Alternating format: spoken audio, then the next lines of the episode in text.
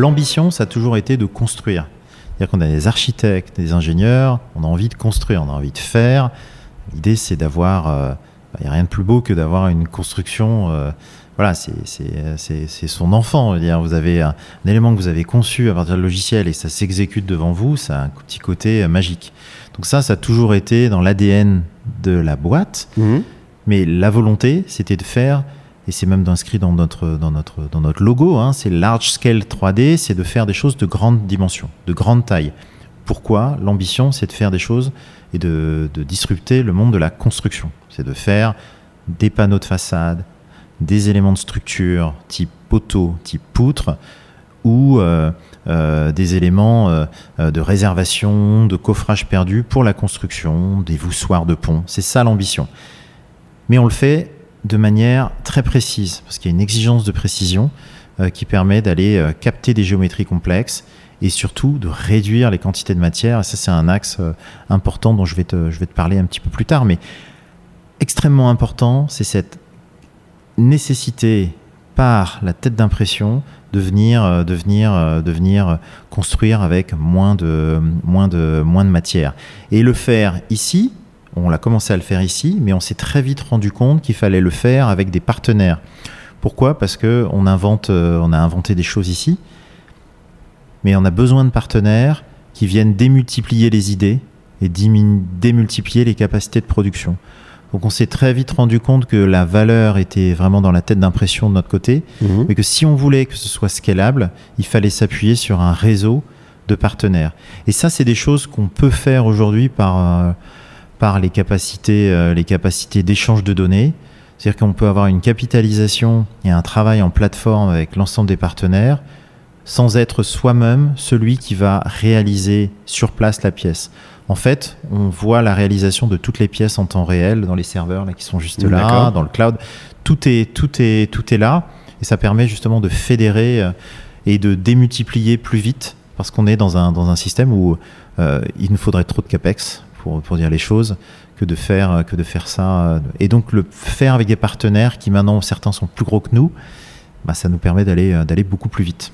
Alors, peut-être donne-nous un exemple d'une réalisation euh, d'un de vos partenaires qui va dans cette vision-là. Alors on a un partenaire qui est euh, Spi Batignolles. Alors, ce qui peut paraître étonnant parce qu'on a notre actionnariat euh, de manière minoritaire, hein, mais on a Vinci et Holcim, notre actionnariat. On est toujours nous agnostiques euh, en termes de vente et puis en termes de matériaux. Euh, mais aujourd'hui, Spi Batignolles, bah, c'est ceux qui y croient le plus. Et aujourd'hui, euh, ils y croient tellement que ça marche. D'accord. Euh, et ils ont acheté une machine il y a un an. Ils viennent d'en acheter une deuxième avec un grand rail qui leur permet d'augmenter leur productivité euh, là à Lyon. Et ils sont déjà en train d'imaginer de faire une, faire une troisième. Donc eux, ils font des boîtes de réservation. Parce qu'aujourd'hui, dans un bâtiment, il y a énormément de réseaux. Rendus nécessaires par les nécessités de ventilation euh, dans un bâtiment notamment. Mais il y en a beaucoup, donc il y a des boîtes de réservation. Ils se sont rendus compte que c'était beaucoup plus simple que de les prévoir et de les imprimer tel un coffrage perdu que de venir prendre un charpentier ou un menuisier qui le fasse sur site avec tous les désagréments que ça peut apporter. Donc aujourd'hui, ils le font de manière généralisée sur leur chantier à travers la France. Spi Batignolles, euh, typiquement, fait ça, mais ils font aussi, bah, des, on, a été, on le savait pas, mais on a vu, ils ont fait euh, des poteaux pour euh, la piscine olympique d'Aubervilliers, donc la piscine d'entraînement pour les JO. Tous les poteaux sont faits avec, avec de l'impression 3D en coffrage perdu. Donc ça, c'est des, typiquement un acteur qui, qui avance très vite. Ils sont plus gros que nous maintenant. Oui. Et on est très content de ça. Et nous, on est vraiment voilà, en, en, en soutien fort de, leur, de leurs équipes et on travaille euh, vraiment main dans la main sur, euh, sur, euh, sur, sur les méthodes. Et tu sais combien ils gagnent euh, Pas forcément, tu vois, le, le temps d'économiser ou euh, l'argent d'économiser, ou en termes de matériaux? Est-ce que tu as, des idées de ça, par sur cet exemple-là, mais même sur Bah, d'autres exemples Aujourd'hui, vis-à-vis d'un partenaire, ce que l'on. La technologie, les gens sont assez vite séduits. Ils vont voir la capacité d'impression. On prototype avec eux, donc ils voient tout de suite l'objet qu'ils pourront réaliser. Euh, c'est vrai que le moment euh, où les gens vont basculer, c'est euh, au moment où on va faire un petit peu le compte de résultat et la PNL. Donc ils vont voir qu'en fait, par rapport à du béton classique, le béton classique ou une pièce en béton classique, déjà elle, elle va prendre, une, on va dire, une quantité 1 de béton. ça va être le prix du béton. Puis après, vous mettez la même chose en armature. Grosso modo, hein, c'est la règle de 3. Euh, une fois le béton, une fois le coffrage, une fois l'armature, pour des cas, des cas assez simples de Donc là, vous avez, par rapport au prix du béton, vous avez multiplié par 3. Donc ça, ça va être le côté traditionnel en préfabrication. Puis si vous avez moule un peu compliqué, bah, ce prix de 3 va passer peut-être à 6 ou à 7. Là, avec l'impression 3D, il n'y a plus de moule. Mhm. Il y a un amortissement de la machine, mais une machine, c'est relativement peu onéreux, parce que les bras robotiques, aujourd'hui, c'est une commodité, euh, même si certains, voilà, on a quand même des, leaders et on est très content de travailler avec ABB parce qu'ils ont une précision que peu de gens ont, mais on peut travailler avec d'autres robots. Mais en tout cas, les robots, aujourd'hui, c'est assez, euh, assez une commodité. Et puis les armatures, Aujourd'hui, ben, on travaille sur beaucoup moins d'armatures, on travaille aussi sur les coffrages perdus, donc il n'y a pas forcément besoin. Puis on travaille, nous, sur l'ajout euh, de composites et de fibres, de fibres spécifiques dans nos aimants. Mais quand on, quand on travaille finalement là, à l'heure actuelle, sur la plupart des cas d'usage, finalement, c'est euh, le, le coût du béton, donc c'est le coût de notre encre qui va faire le prix marginal des pièces réalisées en 3D. Donc c'est vraiment euh, le coût marginal. Par 2, par 3 ben Alors, ce qu'on ce qu'on fait, euh, c'est l'impression 3D, déjà, on va, on va réduire les quantités de matière. Ça, c'est un fondement.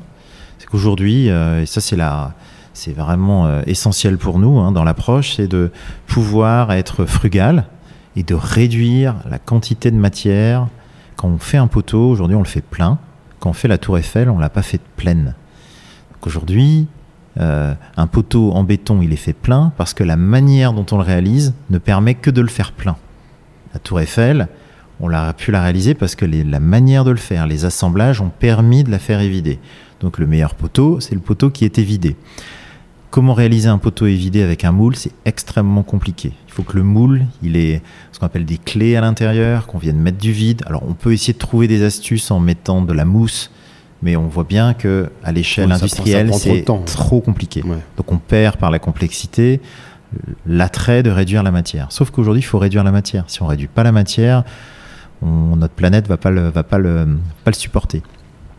Donc réduire la matière, bah, l'impression 3D, c'est dans son ADN. C'est-à-dire qu'en fait, imprimer en 3D, c'est justement venir, venir évider et n'imprimer que ce qui est nécessaire. nécessaire oui. Donc ça, c'est euh, ça, c'est notre, c'est notre, notre point, point fondamental, c'est venir réduire la quantité de matière. Donc on développe les logiciels. Donc c'est là que je commence à tisser le lien vers euh, toute l'approche logicielle, faire de la, ce qu'on appelle de la résistance de forme, faire de la résistance de coque et travailler sur des pièces qui vont être les plus légères possibles. Donc d'un point de vue économique, tu vas utiliser peut-être deux à trois fois moins de matière. Donc tu vois bien que dans ton équation, tu as supprimé pas mal de choses sur le moule, tu as divisé par deux la matière, donc finalement c'est le prix de l'encre, c'est comment va être positionné le prix de l'encre qui va te faire qui va rendre la solution économique ou pas économique. Si tu as une encre trop chère, tu peux venir dépasser le prix d'un béton, certes utilisé à plus, de manière plus conséquente, et parfois avec une encre qui peut être très chère, tu peux aussi euh, être plus cher que le coût, euh, le coût du moule associé. Donc ce qu'il faut, c'est avoir des encres qui soient, euh, qui soient à des prix abordables pour que la solution devienne économique. Et ça, on vient d'y arriver. C'est-à-dire que les encres qui étaient utilisées, elles étaient relativement chères parce que produite en petite quantité, fruit de la R&D. Donc on est quasiment sur euh, du pharmaceutique. Enfin, on va être sur une marge assez conséquente. C'est quoi, tiens, le, le, prix au kilo d'une encre euh bah, Le prix au kilo d'une encre, c'était, euh, on pouvait être à 80 centimes. Alors tu vas me dire, c'est pas très cher, 80 centimes pour quelque chose qui va faire, qui va faire, qui va faire 100 MPa, c'est rien du tout. Sauf que les bétons, ça va peut-être être de l'ordre de 10 centimes. Oui, bah oui. Donc l'écart, cet écart-là, il était, il était extrêmement compliqué. Euh, d'un point de vue, il y a encore un an ou deux, d'un point de vue, d'un point de vue économique. Aujourd'hui, les encres, elles valent peut-être 30 centimes. Et on est encore sur des versions assez élaborées avec des prix de augmentés en plus. voilà, des choses que tu connais très bien dans, dans ton activité. Donc c'est aujourd'hui des donc aujourd'hui le prix des encres euh, diminue fortement euh, et permet euh, et permet d'être économique.